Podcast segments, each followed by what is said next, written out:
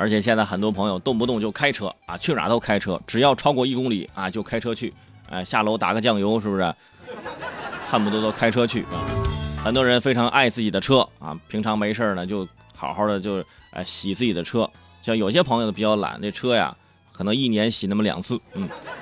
有些朋友人家不错，人大概是半个月洗一次，或者有的人就一周洗一次啊，就让自己车干干净净的。但是洗车呢，嗯，你去那个正规的洗车行去洗那也没有问题。但是有些人呢，哈哈，喜欢自己洗车啊，自己洗车在哪洗呢？哎，打开那消防栓啊。有些呢直接开到河边你比如说十九号那一天，有网友就爆料，是吧？洱海是吧？大理的洱海是吧？这非常好的一个地方，主要呢也是大理市的主要的饮水水源。结果有一车主将自己的奥迪车呀违规开入洱海，而且在那洗车。随后，大理市洱海管理局的介入调查处理，当事人被处以两千元的罚款。加上最新这起，从今年二月份到现在，至少已经有三起洱海洗车的不当行为被网友曝光，三名当事人都遭到了处罚。奥迪要说了，奔驰都霸屏好几个星期了，你当我不存在吗？没办法呀。没办法的办法，我我去洱海洗个车是不是？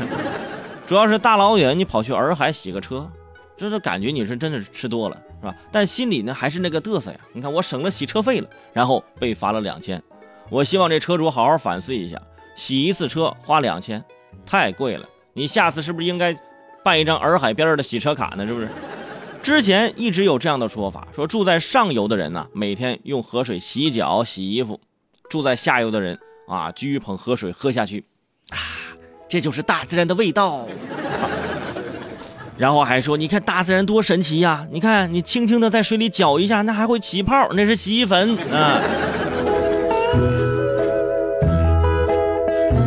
不过呢，大理呢，现在也是为了保护这个洱海，付出了非常多的努力，也关停了上千家这个沿海客栈酒楼，在二零一八年呢，才开始陆续的开业，但是。呃，一些排污系统不达标的客栈依旧是关门的，啊，各种方面，呃，都在往环保的方向在努力啊，日复一日，年复一年。你说你去洗几次车，结果倒退半年，时间就是金钱，半年只值两千呢，而且两千块钱，对不对？两千块钱，你你买车的金融服务费你都够了，你